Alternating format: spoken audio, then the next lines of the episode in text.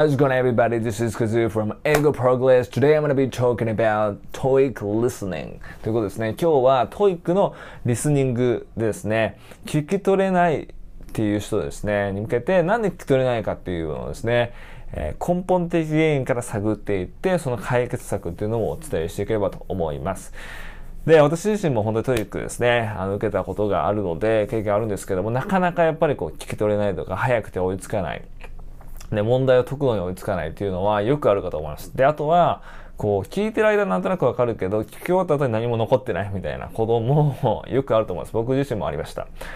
で、まずそこには絶対原因があるんですよね。で、根本原因っていうのが絶対あります。で、ここを突き止めることによって点数っていうのが上がっていくので、私自身もここをしっかり突き止めたおかげで、800点、900点取れて、本当にその聞こえるですね、力っていうのを作ることができたので、そこを見ていこうと思います。はい。で、今日お伝えする方法は、 TOEIC だけじゃなくて、実践のリスニングでも使えるですね、えー、ところになっていきます。っていうのも、その小手先のテクニックとかのところを見てるんじゃなくて、根本的に音を聞く力、音を聞いて理解する力ですね。そこのところを見ていくので、まあ、 TOEIC はもちろんなんですけども、 TOEIC が必要もしないっていう方もですね、こことこ役に立つことができます。役立てることができます。で、まずですね、この聞き取れない根本原因っていうのが3つですね、あります。3つ。で、もう本当にこの3つがもう原因なのがもう99.9%なので、そこのところを見ていければなと思います。で、これは私が英語コーチングの中でも実際にですね、この3つのところを見ていって、そこを突き止めてですね、から勉強するからめちゃめちゃ早く結果が出るのであって、皆さんにもですね、今日ぜひこの3つの原因を知って解決策をしていただければと思います。で、その前にですね、まず、リスニングのそのプロセスをですね、見ていきたいんですけども、リスニングをするってどういうことかっていうと、まず、音声を認識するっていうプロセスですね。ここまず音が耳の中に入ってくる。ここがまず最初の、えー、リスニングの、まあ、ファーストステップですよね。で、その後、音声を認識した後に、その認識した音声を処理していく。まあ、英文を処理していくっていうところですね。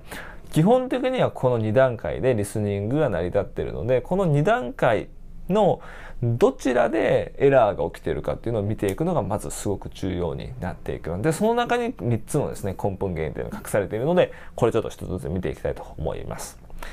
で、まずですね、音声の認識するところですね。この認識するところで、えー、エラーが起こっている場合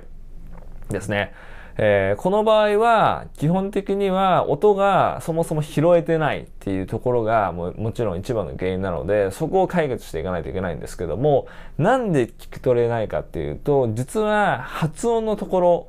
が結構関わってきてたりします。なので、この聞き取る力を上げようと思った時に、発音をできるようにするってところがすごく重要になってくるんですよね。自分が発音できない音声ってなかなかやっぱり聞き取ることができなかったりするので、逆に解決策としては発音をできるようにしてしまって音も認識できるようにするというところですね。で、音声がなかなか聞き取れない方にはこの発音矯正というところをもう徹底的にやって僕のコーチの中とかでは鍛えていってもらっています。はい。で、具体的にですね、えー、本当に TOEIC 700後半の点数ですね、80ぐらいの点数から、えー、あと最後、もし人を受けてまで930点、940点上がった人はいたんですけども、その人を最初にもう1、2週間目、徹底的にやってもらったのは、この発音矯正のところですね。やっぱ音を聞くところに負担があるってことだったので、発音矯正を徹底的にしてもらいました。で、具体的に何をしていくかなんですけども、オーバーラッピングっていうのをしていくのがすごくおすすめですね。オーバーラッピングっていうのは発音を鍛える練習で、これも本当に細かいやり方とか他の動画でも載せてるので、ぜひ見ていただければと思うんですけども、基本的なやり方としては音を流して、その流した音に重ねて発音していくっていう形ですね。これをやっていくと、その TOEIC のスピーカーが全く同じような発音で発音できるようにしていって、音を聞きやすくしていくことができるので、まず音声のところで詰まっている方は、ここをですね、発音できるようにしていくっていうのはすごく重要になっていきます。で、次ですね。この、じゃあ音を聞き取ることは拾えてるんだけども、えー、そ、その後処理が追いついてないって方ですね、ここのところを少しですね、深く見ていきたいと思うんですけれども、ここのところにですね、実は2つのですね、原因があります。はい。で、その意味の処理のところ何で、えー、どんなですね、2つの力が必要かっていうと、知識ですね。まずは知識。で、知識と処理スピード。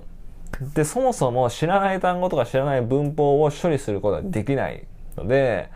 例えば、えー、何ですかね。何でもいいですけど、Apple。まあ、これ知らない人はいないと思うんですけど、Apple っていうのを聞いて何、何の単語かわかんなければ、音が聞こえたとしても、えー、基本的には処理はできないので、まず知識が必要ってことですね。ただ、もう一つ重要なのは、知識を知ってるだけでもダメなので、知識を知ってて、それをできるだけ早く頭の中で処理していくスピードですね。これは単語レベルっていうよりかは文とかの長い文になった時に素早く処理していくところですね。この2つがないと基本的には英文処理ができていかないので、実はこれはリーディングのところにもかかってたりするので、リーディングができない人もこういったところに鍛えていく必要はすごくあるんですよね。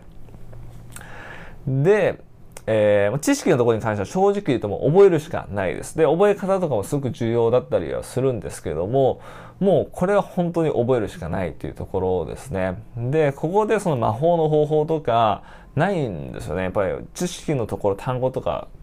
熟語とか文法のところっていうのは基本的にはもう暗記するしかないので、ただ、まあ、効率的に進めていく暗記のやり方とかはあったりするので、そういった方法も、まあ、あの YouTube でですね、キインフレの覚え方とか公開しているので、ぜひそちら見ていただければと思います。知識はもう覚えていく。で、処理スピードのところですね。ここはもう少しその複雑というか覚えるだけでいいところではないので、知識をどういうふうに早く処理していくかですね。で、こういろんなまあ方法があったりするんですけど、一番効果的なのはスラッシュリーディングっていう方法ですね。これは文章ですね、英文を前から捉えていく練習をする方法で、英文の